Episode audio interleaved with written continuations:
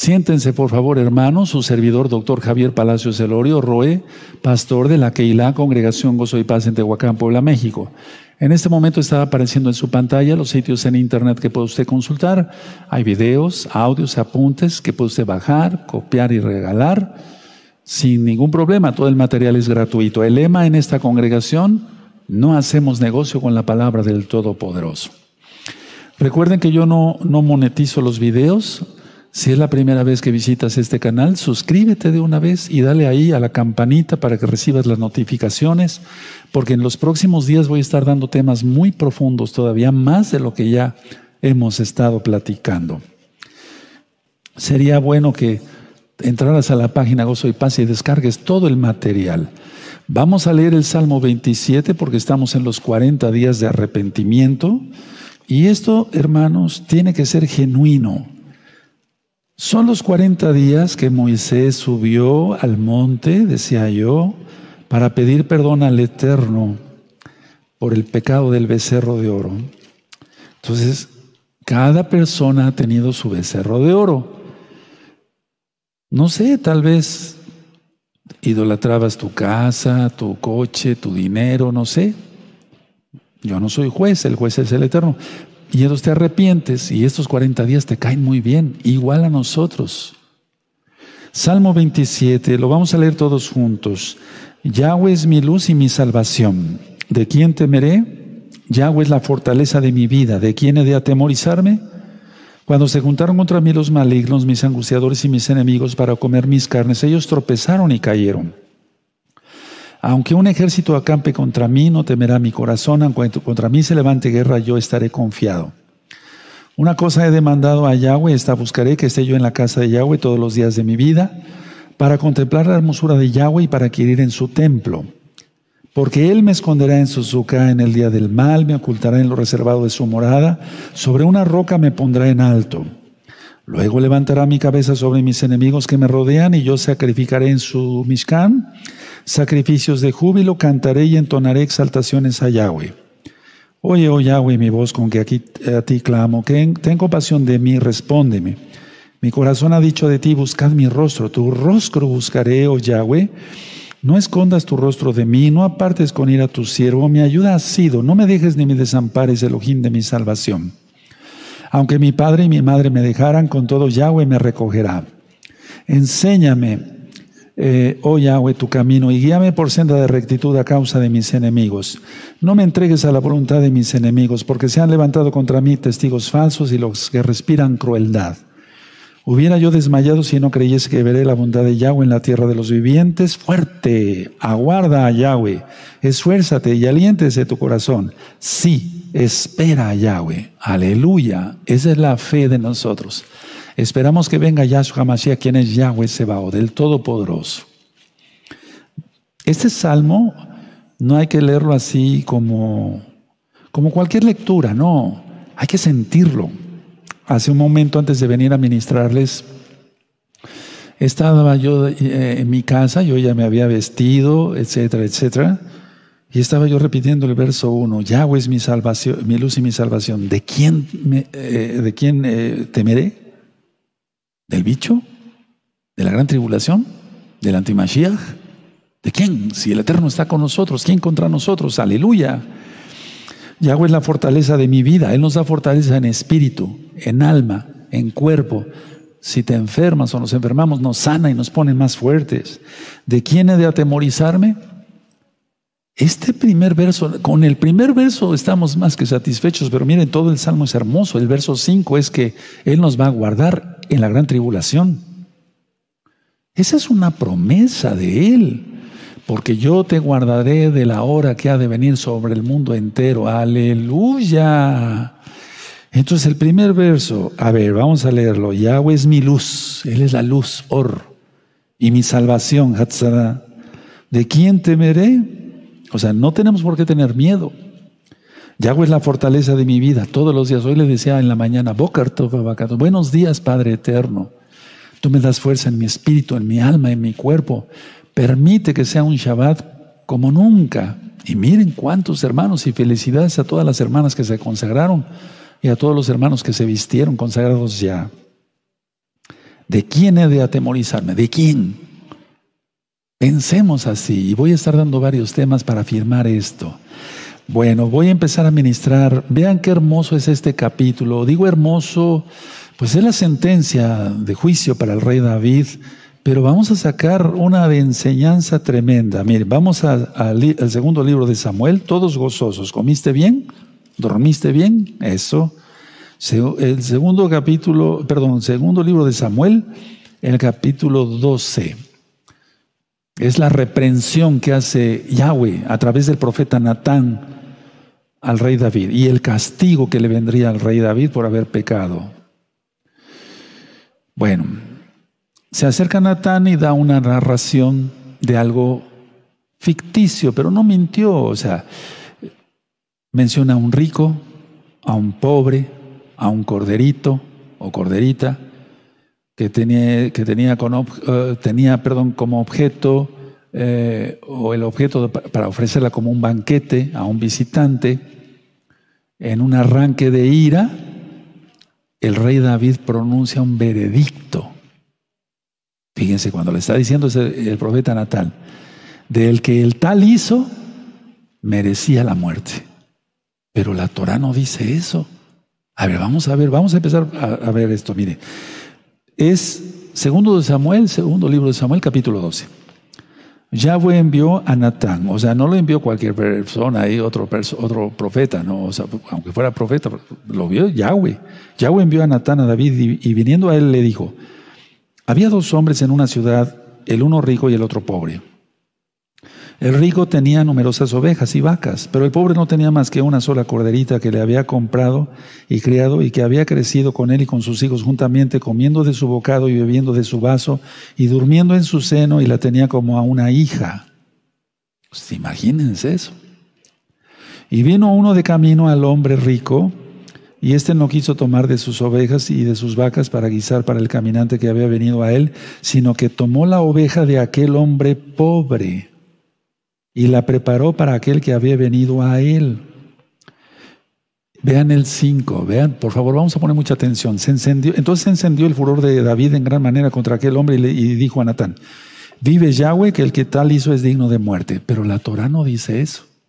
Ahora vamos a ver qué le pasó al rey David, porque al fin humano, yo no estoy criticando al rey David, vamos a ver qué dice la palabra. Miren, a pesar de que la Torah no contempla ese castigo por el hurto, o sea, por el robo de propiedad, el secuestro era una pena capital, eso sí, o sea, el secuestro era una pena capital y puede ser que el rey David haya percibido el robo como tal. Por eso dio la sentencia. A ver, voy a volver a repetir. La Torah no contempla que sea la muerte si alguien roba algo. Pero sí considera la Torah la muerte si es un secuestro. Y entonces, en ese momento el rey David, yo siento que independientemente, no pienso pues que ha de haber dicho, ya sé para dónde va Natán.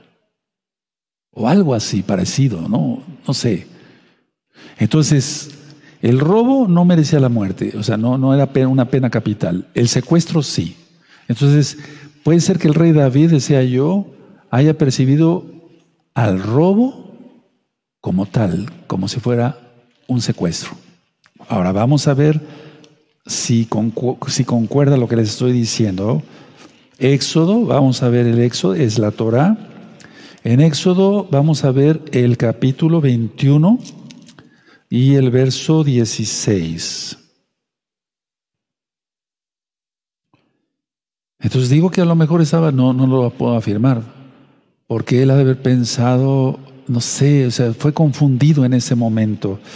A ver, Éxodo 21, 16. Asimismo, el que robare una persona y la vendiere, o si fuere hallada en sus manos, ¿cómo dice? Exacto, morirá. Entonces la, la muerte sí en el secuestro, pero no para el robo. Ahora, además vamos a ver lo que dijo el rey David. Vamos a seguir. Entonces ya vimos el verso 5. Ahora vamos a ver en el segundo libro de Samuel, capítulo 12, el verso 6. Y debe pagar la cordera con cuatro tantos, cuatro tantos, porque hizo tal cosa y no tuvo compasión. Entonces dijo Natán a David, tú eres aquel hombre. Uf, qué terrible. O sea, esas palabras han de haber paralizado al rey David. Aquí en México tenemos un dicho, es como echarle un balde, una cubeta de agua fría a alguien, cuando se queda uno así, ¿no? Vean lo que dice aquí. Cuatro tantos, el, el verso 6. Entonces dijo Natán a David, tú eres aquel hombre. Así ha dicho Yahweh Elohim de Israel, yo te ungí por rey sobre Israel y te, libré de la mano de Shaul. Y te di la casa de tu Señor y las mujeres de tu Señor en tu seno. Además te di la casa de Israel y de Judá. Y si esto fuera poco, te habría añadido mucho más. O sea, como diciéndole, a ver, si eso te hubiera parecido poco, te hubiera dado mucho más. Esto es, tremendo, hermanos. Miren, hay un audio que le titulé El pecado y sus consecuencias. Escúchenlo. Piensa diez mil veces antes de pecar. No peques. Piensa. Cualquier pecado, aunque aparezca chiquito, el Eterno lo saca a flote y todo trae unas consecuencias horribles. Todo. Adulterio, fornicación, robo, mentira, etcétera, etcétera, etcétera. Entonces, no, guardémonos en santidad. Ahora, aquí vemos que el rey David dijo que el rico debía restaurar a su vecino con cuatro tantos, porque ni aun con su muerte podría recompensar la pérdida que provocó al hombre pobre. Entonces vamos a ver Éxodo 22, en Éxodo 22 y otra vez vamos hacia, ah, vamos hacia la, la Torah. Es que la Torah es la base de todo. De hecho, ahorita vamos despuesito a ir a Lucas 19 cuando saqueo, ¿recuerdan? Es que el que no estudia Torah no, no le entiende nada al Nuevo Testamento. Lo dije así por amor a los nuevecitos, al Hadashah. No le entiende nada las palabras de Yahshua, porque Yahshua es la Torah viviente, aleluya. Entonces, por eso hay que estudiar Torah. Miren cómo dice Éxodo 22, verso 1. Cuando alguno hurtare buey u oveja y lo degollare o vendiere, por aquel buey pagará cinco bueyes y por, por aquella oveja cuatro ovejas. Por eso el rey David dijo esto. Pero lo primero, lo primero lo percibió mal. Pero sin embargo aquí sí estaba en lo correcto. Entonces, a ver, vamos a ver Lucas 19, vamos para allá. Lucas 19. Entonces, si no se estudia Torah, no se le entiende nada a las palabras del Mashiach, Yahshua, el único Mesías. Lucas 19, verso 8. Entonces aquí está la historia de Saqueo, tú ya lo ves ahí. Dice el verso 8, es Lucas 19, verso 8. Entonces Saqueo, puesto en pie, dijo al Señor, o sea, Yahshua, aquí, Señor, Adón, la mitad de mis bienes doy a los pobres y si en algo he defraudado a alguno, se lo devuelvo, ¿qué? Eso, cuadruplicado, o sea, cuatro tantos, porque está en la Torah. Entonces el que no estudie Torah, pues se queda pues, cuatro tantos. ¿De dónde sacó eso? de repente yo creo que Saqueo sintió tanto remordimiento que dijo, pues hasta cuatro veces pago. Es que está en la Torah. Aleluya. Bueno, ahora vamos a seguir leyendo y sigo ministrando entonces, a ver, segundo Samuel,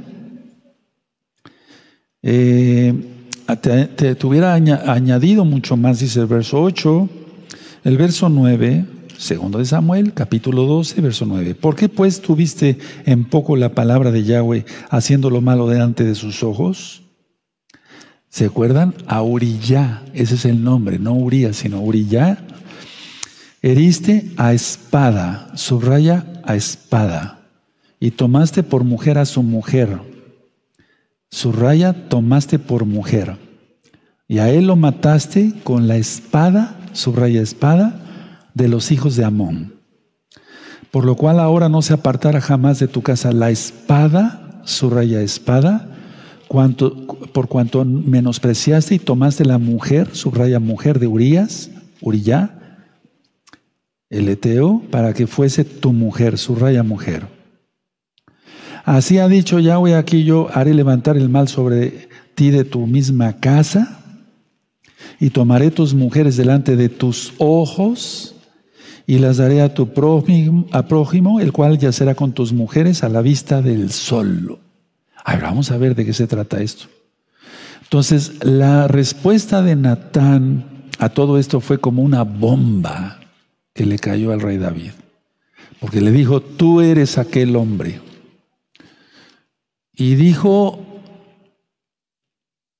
bueno, Yahweh dice así, o sea, dijo así él, el profeta. Dijo el profeta, Yahweh dice así. Entonces, le había dado todo al rey David. A nosotros, a ver, vamos a analizar nosotros. Recuerda que aquí en esta congregación no se lee la Biblia y dice, ay, sí, hizo esto. Y no, lo aplicamos a nuestra vida. A ver, te ha dado vida, salud, trabajo, esposa, hijos, etcétera.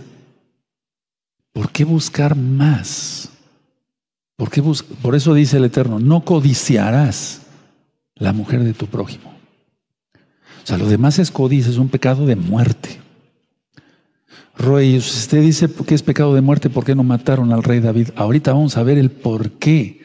Entonces muchos cuando han adulterado dicen, bueno, pues si a David lo perdonó, a mí también. No, no es igual. Pero vamos a, no es porque yo diga, el rey David es el rey David, no, es que hay una base en la Torah. Entonces, a ver, en la historia, él había tomado entonces de Natán, él había tomado la corderita de uno de sus vecinos pobres. No se compara un rey con un soldado, ¿verdad? Ahora David tendría que sufrir la misma espada. O sea, la misma espada que mató a Urias, a Uriah, la misma espada que utilizó el rey David, esa sería la espada que traería muerte a su propia casa. Entonces, la misma espada de, de ah, para Uriah, a Urias, y sus mujeres, según lo que estamos leyendo aquí, que dice Yahweh a través del profeta Natal, sus mujeres serían robadas, tal como él lo había hecho con Betsabé. La diferencia, pongan atención, ¿quién atiende? Eso. La diferencia es que el pecado del rey David fue a escondidas y aquí entregaría a las mujeres y el rey David y las tomaría otro, en este caso Absalón, su propio hijo, a la vista de todos. No hay pecado que permanezca oculto. Todo lo saca el Eterno. Bendito es Yahweh, que Él es el único juez justo. Entonces, a ver, vamos a ver el verso. Eh, me gustaría que fuéramos a tantito adelantito en segundo, el segundo libro de Samuel, el capítulo 16 y en el verso 22. Para que entendamos lo que dice a la vista del sol, a la vista de todos. Es segundo libro de Samuel, capítulo 16, verso 22. Entonces pusieron para Absalón una tienda sobre el terrado y se llegó a Absalón a las concubinas de su padre ante los ojos de todo Israel. Ahí se cumplió la profecía de Natán. Tremendo, ¿verdad? Entonces Absalón y las relaciones sexuales que tuvo con las concubinas de su padre. La vergüenza para el rey David sería mucho, mucho mayor porque, vuelvo a repetir, lo que él hizo en secreto ocurriría a los ojos de todo Israel, a la opinión pública, pues, a pleno sol, a la luz del día, que todo mundo se enterara. Terrible. No queremos ser avergonzados, ¿verdad? No pequemos, no pequemos. Y sobre todo que el que peca es avergonzado ante sus enemigos, para peor. Entonces los enemigos se burlan. Ahora, atención, mucha atención a lo que voy a decir. El adulterio y el homicidio eran causas suficientes para la ejecución de un rey. Repito, el adulterio y el homicidio eran causas suficientes para la ejecución de un rey. Vamos a ver eso en la Torah, Éxodo 21, volvemos al libro del Éxodo, hermanos, que es la Torah. La Torah son los cinco libros de Moisés, o sea, los cinco primeros libros de la Biblia. Vamos a buscar en Éxodo 21, Éxodo 21, verso 12. Pero ahorita vamos a ver, tú dirás, pero aquí no dice rey, pero vamos a ver, a ver. Eh, Éxodo 21, verso 12. El que hiriere a alguno haciéndole así morir, él morirá. A ver otra vez. El que hiriere a alguno haciéndole así morir, él morirá. Pero él era el rey David. Y tú dirás, pero, pero entonces, ¿cómo? Pero es que el Eterno no contradice su Torah. Levítico 20, vamos a Levítico 20, en el verso 10, por favor. Vamos a ver Levítico 20, verso 10. Espero un momentito para que lo busquen. Levítico 20, verso 10. Perfecto. Si un hombre cometiere adulterio con la mujer de su prójimo, el adúltero y la adúltera indefectiblemente serán muertos.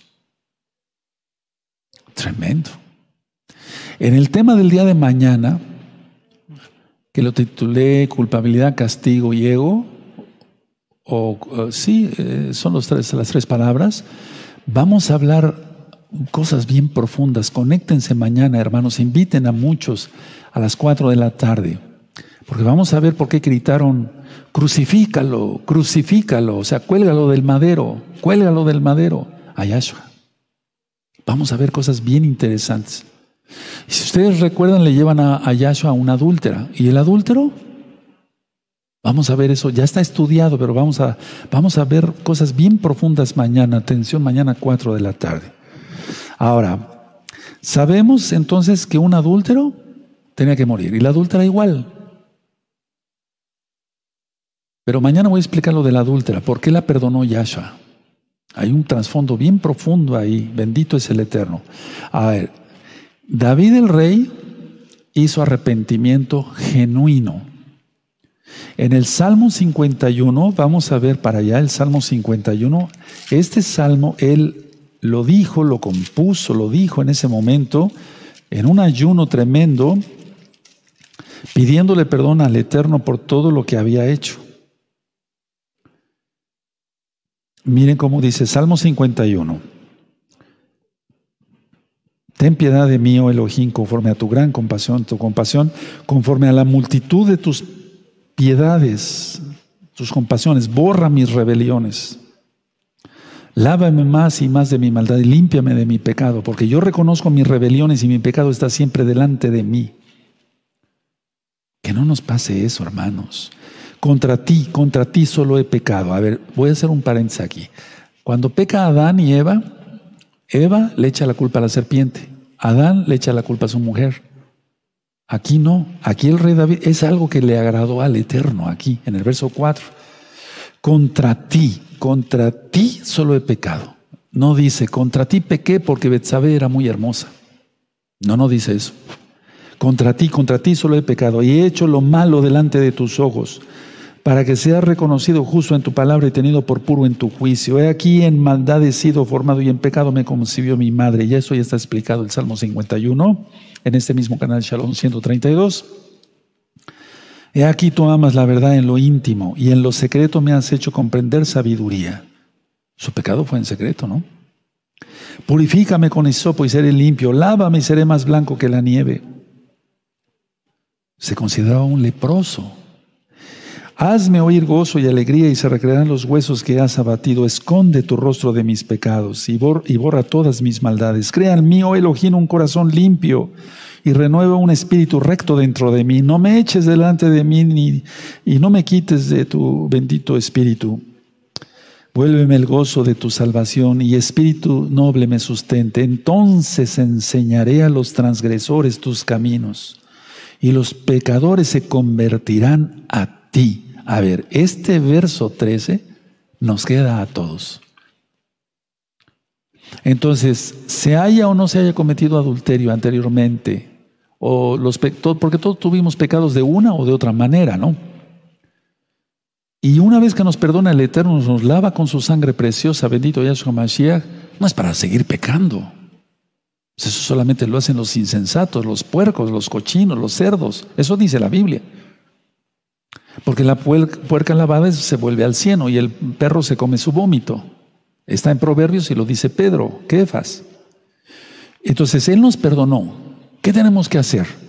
Enseñar a los transgresores de la Torah, eh, la Torah, enseñarles la Torah para que no pequen y a los que los pecadores se conviertan a Yahshua. Eso es lo que hacemos tú y yo ahora. Pero vaya, de locos otra vez pecar. Sea el pecado que hayamos tenido cada quien antes. Libra de, homicidios, también el chisme contra un prójimo, contra un hermano es pecado, es, es homicidio. Eso dice Yahshua. Entonces, si tú murmuras y chismeas, pues estás cometiendo homicidio, estás igual. Arrepíntete. Líbrame de homicidio, soy Elohim, Elohim de mi salvación. Cantará mi lengua tu justicia. Señor, Adón, abre mis labios y publicará mi boca tu exaltación.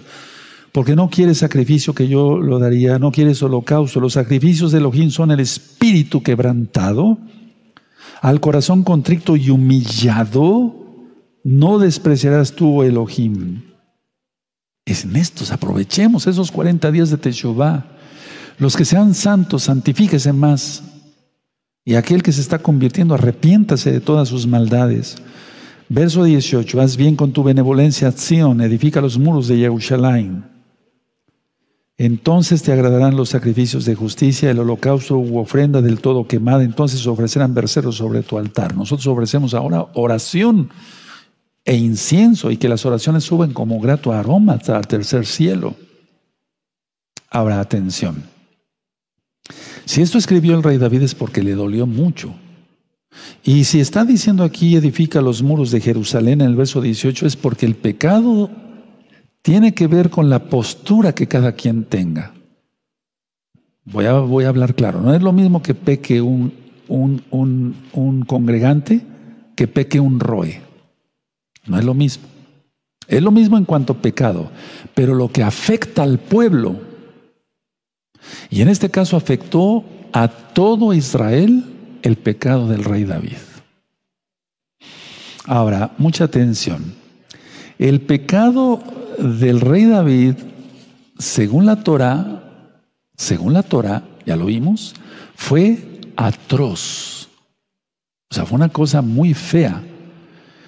Pero vean ustedes, el profeta Natán pudo dar testimonio de que la gracia de Yahweh era más que suficiente para perdonarlo y restaurarlo. Atención, pero las consecuencias de su pecado continuaron. Por eso les pido, escuchen el pecado y sus consecuencias. Y el dolor que, es, que él causó, no solamente a él, se hizo palpable en la nación entera. Lógico, en su vida personal, pero en la, nación entera. Ahora vamos otra vez a seguir leyendo un poquito más para que yo pueda seguir ministrándoles, compartiéndoles. Bueno, nos quedamos aquí. Eh, ok, nos quedamos en el verso 11. Entonces, bueno, voy a volver a leer el verso 12, es segundo libro de Samuel, capítulo 12, verso 12. Porque tú lo hiciste en secreto, mas yo haré esto delante de todo Israel y a pleno sol. ¿Quieres ser avergonzado? ¿Yo quiero ser avergonzado? No, ¿verdad? Entonces no pequemos. Pero en un lugar, pero es que no pecamos porque amamos a Yahweh. Y si alguien ama a Yahweh, no es infiel. Yo no entiendo por qué el adulterio, o sea, me refiero no al adulterio del rey David, o sea, el adulterio en general. Pues no se ama al esposo o no se ama a la esposa. No hay otra explicación. Verso 13. Entonces dijo David a Natán, pequé contra Yahweh. Y Natán dijo a David, también Yahweh ha remitido tu pecado. no morirás. Fue palabra de Yahweh. Ahorita vamos a ver eso con cuidado. Mas por cuanto con este asunto hiciste blasfemar a los enemigos de Yahweh, el hijo que te ha nacido ciertamente morirá. Tremendo, ¿verdad? Entonces, esa es la primera consecuencia, la muerte del niño. Verso 15, y Natán se, volvió a su, Natán se volvió a su casa y Yahweh hirió al niño que la mujer de Uriyá había dado a David y enfermó gravemente. El Eterno te libre de eso. Miren, hago un paréntesis, como médico veo muchas cosas. La gente no se da cuenta. Me llevan, por ejemplo, a un niño para que yo lo revise. Doctor Palacios, le traemos este niño. ¿Qué problema tiene? Empezó a sangrar de la nariz. Pues puede ser un sangrado normal, pero cuando ya veo moretones en la piel, para que se entienda, estoy hablando así muy sencillo, pienso en leucemia. La idolatría causa eso. Por eso todos los que estén en una religión donde se, hagan, se tengan imágenes y todo, salid del medio de ella, pueblo mío, para que no seáis partícipes de sus pecados ni recibir parte de sus plagas. Apocalipsis 18, verso 4. Apocalipsis 21, verso 8. Todos los idólatras al infierno. Salid en medio, pueblo mío, de, de esa, de la Babilonia. Bueno, pero en este caso, aparte de la idolatría, los papás, o sea, el esposo, un adúltero, ¿no? El papá del niño, digamos, que me llevan. Entonces, no se dan cuenta. Como tú te olvidaste de mí, yo me, olvidaré de tus hijos. O sea, 4 versos 6. Tremendo. ¿Quieres mal para tus hijos? Piensa en tus hijos. Pensemos en los hijos, no los estoy regañando, los estoy exhortando. Y sé que hay muchos nuevecitos, entonces adulteraste, arrepiéntete, apártate de eso. Hombre o mujercita, apártate de eso. Bueno, entonces dice así el verso 16. Entonces David rogó a Elohim por el niño y ayunó David y entró y pasó la noche acostado en tierra. Y se levantaron los ancianos de su casa y fueron a él para hacerlo levantar de la tierra, mas él no quiso ni comió con ellos pan. Y al séptimo día murió el niño y tenían los siervos de David hacerle saber que el, el niño había muerto, diciendo entre sí, cuando el niño aún vivía, le hablábamos y no quería oír nuestra voz. ¿Cuánto más se afligirá si le decimos que el niño ha muerto? Verso 19. Mas David, viendo a sus siervos hablar entre sí, entendió que el niño había muerto, por lo que dijo David a sus siervos, ¿ha muerto el niño? Y ellos, respondieron, ha muerto. Entonces David se levantó de la tierra y se lavó y se ungió y cambió sus ropas y entró a la casa de Yahweh y adoró. Después vino a su casa y pidió y, eh, y pidió y le pusieron pan y comió. Ahorita voy a explicar todo también eso. Y le dijeron sus siervos, ¿qué es esto que has hecho? Por el niño viviendo aún, ayunabas y llorabas, y muerto él te levantas y, comiste pan, y comiste pan. Y él respondió, viviendo aún el niño, yo ayunaba y lloraba diciendo, ¿quién sabe si Elohim tendrá compasión de mí y vivirá el niño? Mas ahora que ha muerto, ¿para qué he de ayunar? ¿Podré yo hacerle volver? Yo voy a él, mas él no volverá a mí. Y consoló David a Betsabé, su mujer, y llegándose a ella durmió con ella, y ella le dio a luz un niño, y llamó su nombre Salomón, Shlomo, Shlomo en hebreo, al cual amó Yahweh. Y envió un mensaje por medio de Natán, profeta, así llamó su nombre Gedidías. Vamos a ver cuál es el nombre correcto en hebreo, a causa de Yahweh. Joab peleaba contra Rabá de los hijos de Amón y tomó la ciudad real. Entonces envió Joab mensajeros a David diciendo, yo he puesto sitio a Rabá y he tomado la ciudad de las aguas. Reúne pues ahora al pueblo que queda y acampa contra la ciudad y tómala, no sea que tome yo la ciudad y sea llamada de mi nombre. Y juntando David a todo el pueblo, fue contra Rabá y combatió contra ella y la tomó y quitó la corona de la cabeza de su rey, la cual pesaba un talento de oro. Ahorita voy a explicar todo eso. Y tenía piedras preciosas y fue puesta sobre la cabeza de David y sacó muy grande botín de la ciudad. Sacó además a la gente que estaba en ella y los puso a trabajar con, sierras, con trillos de hierro y hachas de hierro. Además los hizo trabajar en los hornos de ladrillos y lo mismo hizo a todas las ciudades de los hijos de Amón y volvió David con todo el pueblo a Yahushalaim. A ver, vamos a ver todo esto. Antes de cumplida, por así decirlo, una semana, el niño muere. A pesar del ayuno y de la oración intensas del rey David. Entonces David suspende su luto. Él se lava, aquí dice la Biblia, el Tanakh, adoró, comió, se ungió, lo cual era contrario a la costumbre que prevalecía en aquel tiempo en Israel. Entonces, con la explicación que da, David el rey está dando testimonio de que es irrevocable la muerte que es irrevocable, que ya no hay nada que hacer.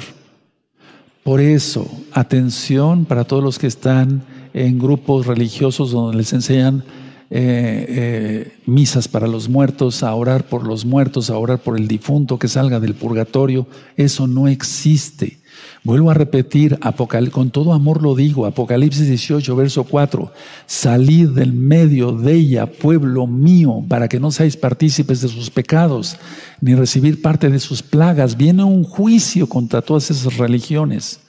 Salmo 115 dice, las estatuas de ellos, las imágenes, tienen ojos, no ven, nariz, no huelen, oídos, no oyen, no hablan, tienen boca, pero no hablan con su garganta, pies y no andan. Salid del medio de ella, pueblo mío. No te está hablando Javier Palacios Celorio, te está hablando el Ruaja Codis a través mío. Créemelo, el Espíritu Santo, como tú lo conociste, el Ruaja Codis. Ahora, es irrevocable, ya no hay nada que hacer por los muertos. La naturaleza de la muerte, ya dije, para los creyentes en Yahshua, la muerte no existe. Y eso ya está grabado en otro tema. Entonces, cualquier petición después de que una persona muere, según la Biblia, es absurda.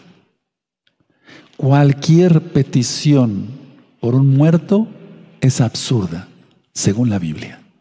Repito por tercera vez porque esta enseñanza, miren cuántas enseñanzas estamos tomando de este capítulo. Cualquier petición por una persona que muere, según la Biblia, es absurda. Entonces, no hay nada que hacer. Ahora, por lo tanto, ¿qué tenemos que hacer? no pedir por los muertos? No pedir por los muertos. En Deuteronomio 18, verso 10 en adelante, dice Yahweh, que no haya en medio de ti encantador, ni mago, ni quien consulte a los muertos Roe, pero Palacios, yo no los consulto, yo nada más pido por ellos. También eso está mal, porque no viene el muerto, viene un demonio. Y es cuando vemos cantidad de cosas, de posesiones demoníacas. De veras que hay mucho trabajo, mucho trabajo. Les digo, la congregación está cerrada, pero son una llamadas. Los ancianos me van pasando y los consejeros Cantidad de llamadas de teléfono, eh, Roe en la casa de uno, un nuevecito hermano, se oyen ruidos raros, aparecen colillas de cigarro, etcétera, etcétera. ¿Quién crees que es? ¿El muerto? No, se presentan demonios. Ellos tienen la, y reprendemos todos los demonios en el nombre bendito de Yahshua Mashiach. Tienen la, la, se pueden materializar en esta dimensión. Y al rato tú piensas que estás hablando con el abuelito, con la abuelita, con el tío. No. Cuidado, mucha atención. Por eso la idolatría es pecado. Recuerden, Apocalipsis 21.8. Los borrachos, los idólatras, los maldicientes no heredarán el reino de Dios, de Elohim. Apocalipsis 21.8. Bueno, los muertos no pueden volver aquí, pero son los vivos los que vamos hacia, hacia, hacia donde están ellos, los salvos, para los Shemain, a los cielos. O bien los no salvos se reunirán con los muertos que salen en el infierno. Es de ellos, hay muchas enseñanzas en el canal de YouTube Shalom 132. Bueno, entonces muere ese nene, ese niño, y nace otro niño, Salomón, Shlomo, paz. Pero Yahweh le había cambiado, el, o sea, le había puesto más bien a través del profeta eh, un nombre. Aquí aparece como Gededías. Gedidías, pero no es así ahora. permítame avanzar un poquito para que no me vaya yo a confundir, no quiero dejarlo sin ningún dato ahí. Entonces, a Joab, según la Biblia, lo que acabamos de leer aquí en el capítulo 12, le iba muy bien en la guerra contra los amonitas. Y para que David obtuviera éxito por la caída que había tenido espiritualmente, Joab le manda decir, toma tú la ciudad, dirige el último ataque. Porque Joab, ya vimos acá, había tomado ya la ciudad a través de las aguas y faltaba tomar la ciudad real. Entonces, la corona que dice aquí de 32 mm, talentos, eh, dice, quitó la corona de la cabeza de su rey, la cual pesaba un talento de oro, perdón, y tenía pérdidas preciosas, no 32, sino un talento. Un talento equivale a 34 kilos de oro. Anótenlo, vean, qué tremendo. Y ya aquí al final dice que David le dio trabajo de esclavos a todos los eh, eh, prisioneros y él llega triunfante otra vez a Jerusalén. Ahora, vamos a analizar nada más eh, en sí, sacar una conclusión, pero todavía no termino. Natán, el profeta, hizo que David pronunciara una sentencia condenatoria. Ahora vamos a analizar esto.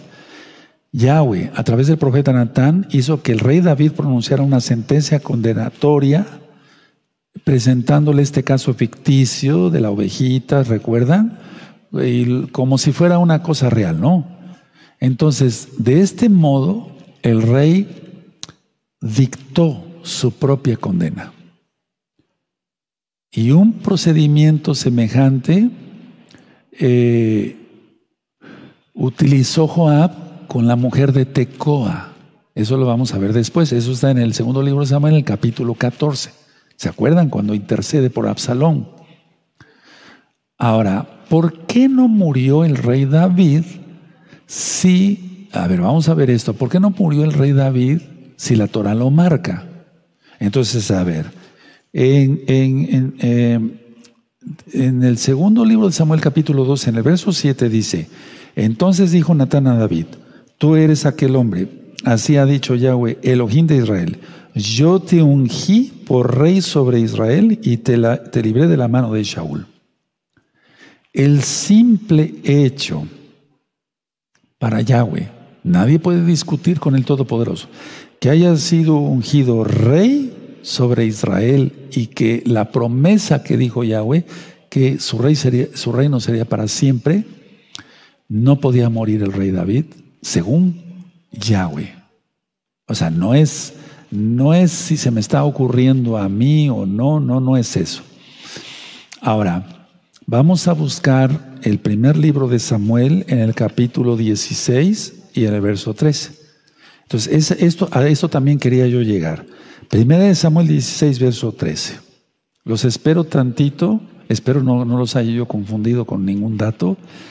Primer libro de Samuel capítulo 16, verso 13, dice, y Samuel tomó el shofar, o sea, el cuerno, o sea, como el que se toca, pero se llena de aceite, del aceite, y lo ungió en medio de sus hermanos, y desde aquel día en adelante, el ruajaco desde Yahweh vino sobre David.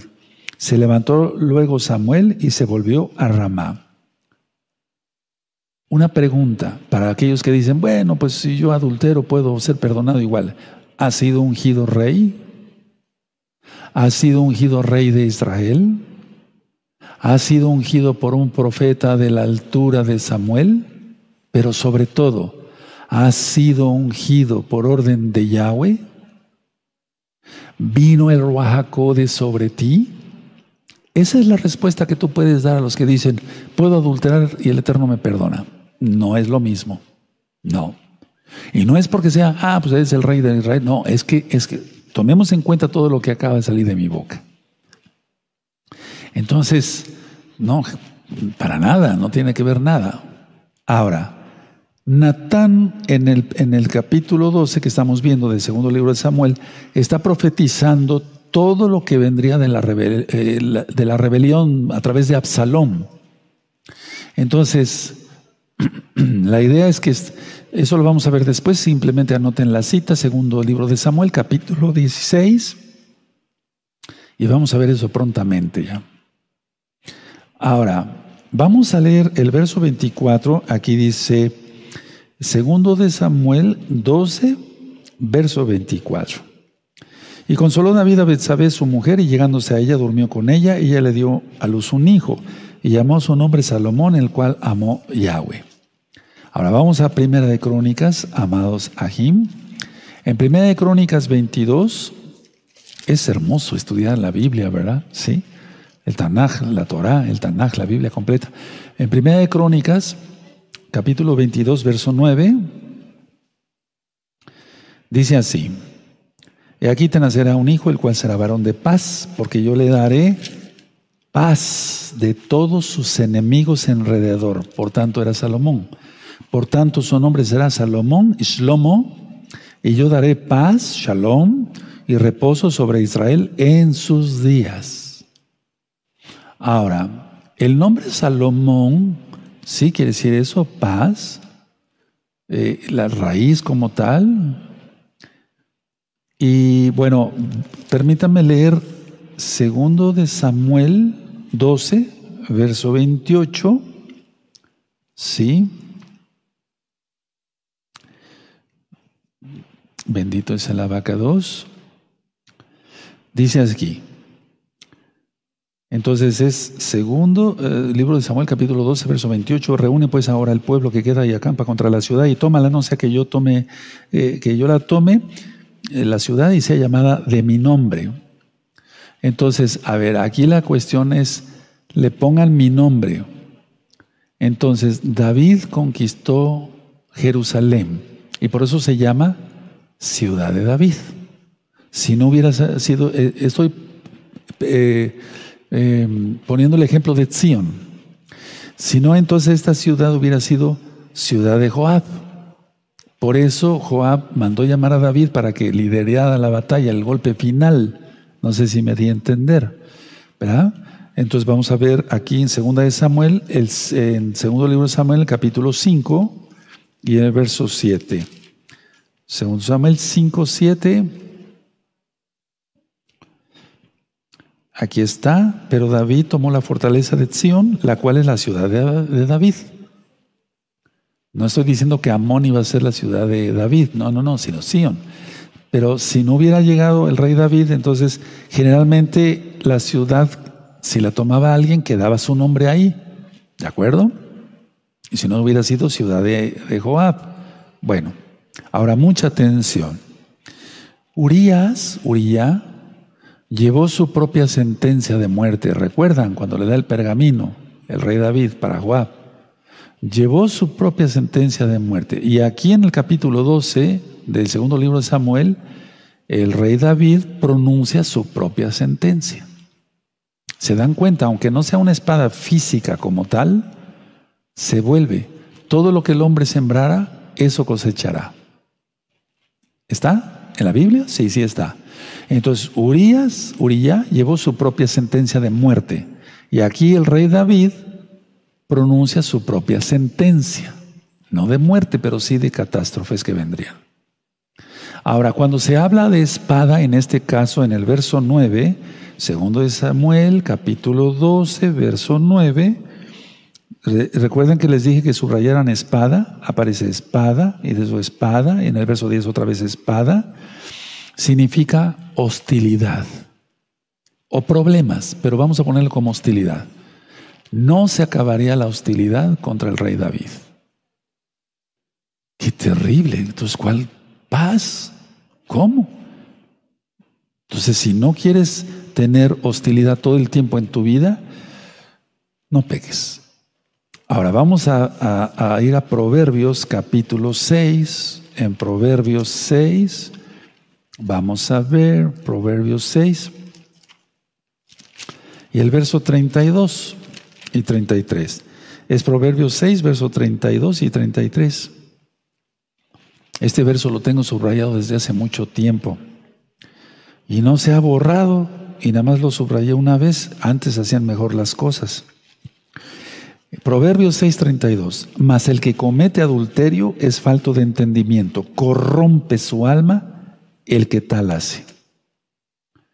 Y si unimos el 33, heridas y vergüenza hallará, y su afrenta nunca será borrada. Tremendo, tremendo. ¿Quién escribió Proverbios? Claro, el rey Salomón. Él sabía lo de su padre, claro. Entonces, por algo lo escribió y yo creo que con lágrimas acá. Inspirado por el espíritu de Yahshua, el Rahakodes, para que la gente no haga eso, no cometa adulterio. Ahora, vamos a buscar en Proverbios 17. Es que es un pecado horrendo eso. Es un pecado horrendo.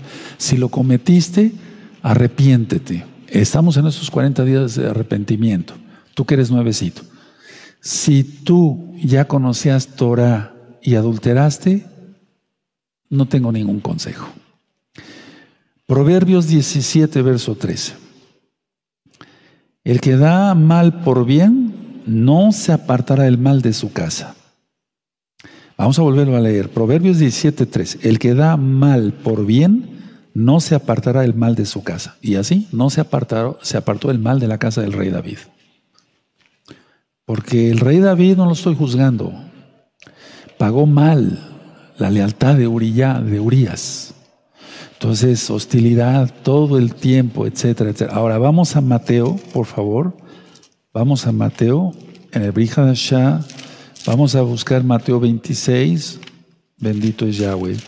Mateo 26, y vamos a ver el verso 52, amados.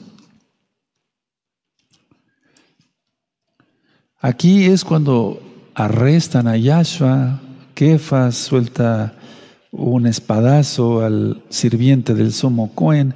Es Mateo 26, 52. Entonces Yahshua le dijo, vuelve tu espada a su lugar, porque todos los que tomen espada, a espada perecerán.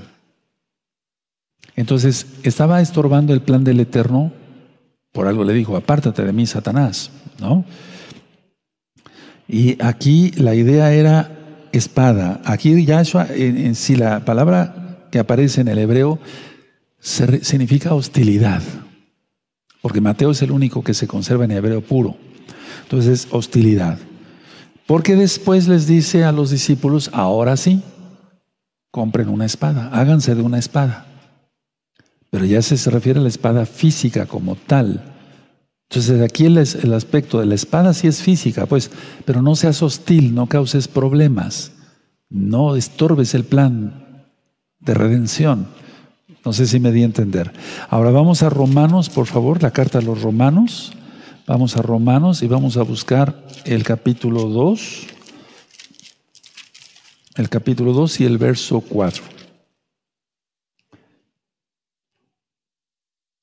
Dice así, es Romanos 2, verso 4, o menosprecias las riquezas de su benignidad, paciencia y longevidad, ignorando que su benignidad te guía al arrepentimiento. Entonces no menospreciemos las riquezas que nos ha dado el Eterno. Te ha dado salud, te ha dado pan, leche para tus niños, agua, un techo para protegerte del frío, del calor. ¿Para qué buscar problemas? ¿Por qué pecar? Vamos a Primera Tesalonicenses, vamos a Primera Tesalonicenses, por favor. Primera carta a los Tesalonicenses, Primera Tesalonicenses en el capítulo 4 y el verso 8.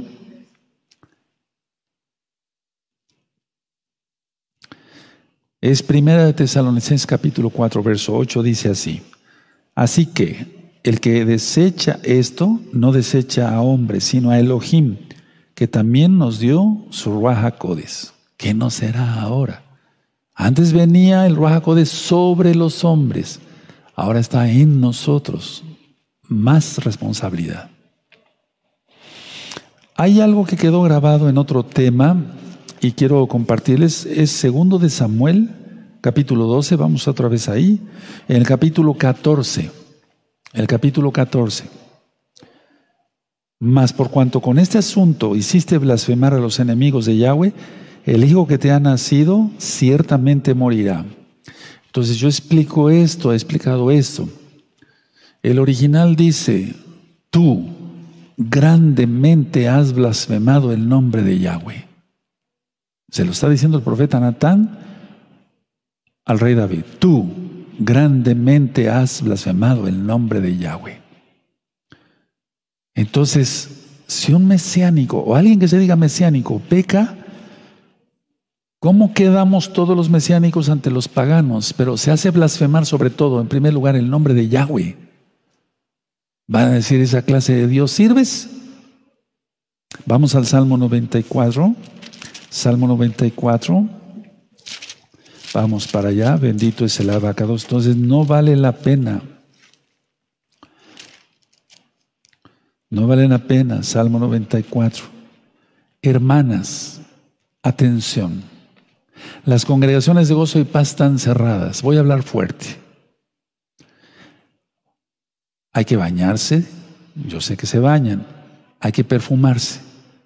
No porque la congregación esté cerrada, ya no te arregles, ya no te pongas bonita para tu esposo. No porque la congregación esté cerrada, ya no te pongas perfume. Ponte perfume, hazme caso.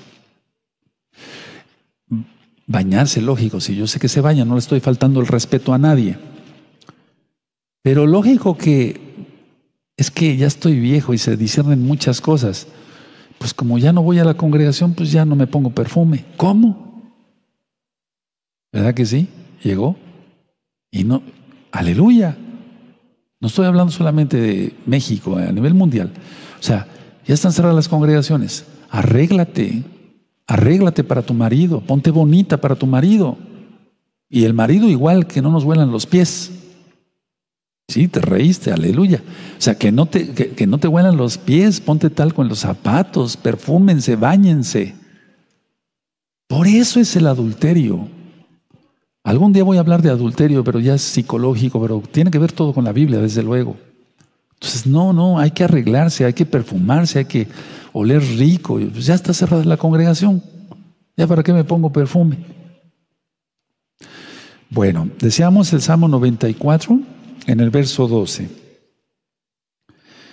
Muy dichoso el hombre a quien tú, Yahweh, corriges y en tu Torah lo instruyes. A ver, vamos a leerlo todos fuerte. Amén. Muy dichoso el hombre a quien tú, Yahweh, corriges y en tu Torah lo instruyes. Somos muy dichosos.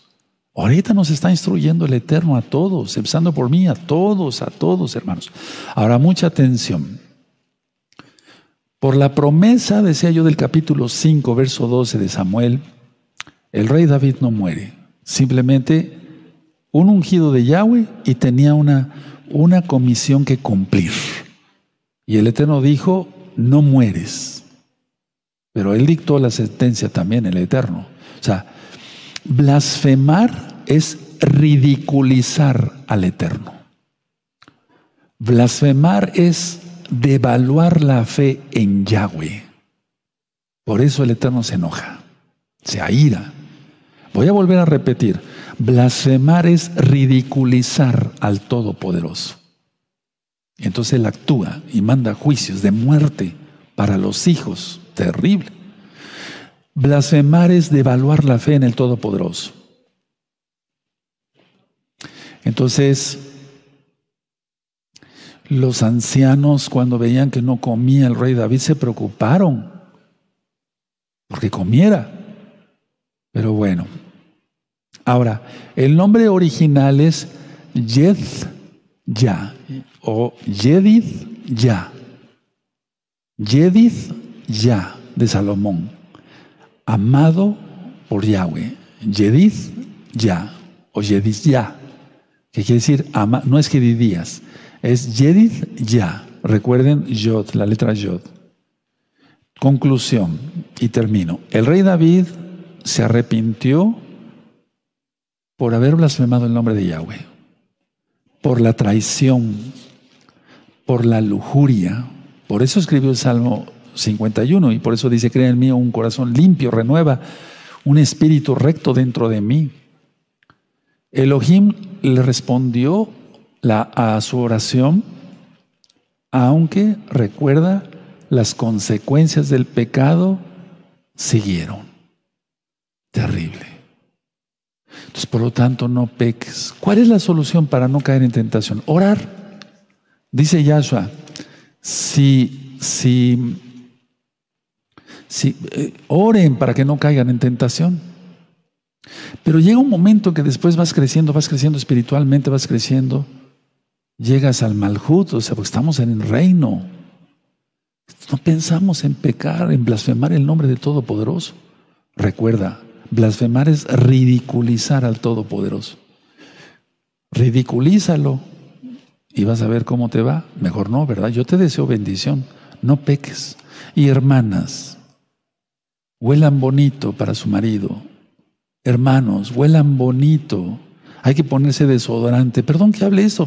soy tu papá espiritual, ¿no dices? Eso. Entonces ponte desodorante, tal con los zapatos, tal con los calcetines, que eh, ponerlos loción, un buen perfume. Esas son recomendaciones que da Yahshua. te lávate. Aleluya. Vamos a ponernos de pie. Pueden guardar su Biblia, sus apuntes. Bendito es el abacados.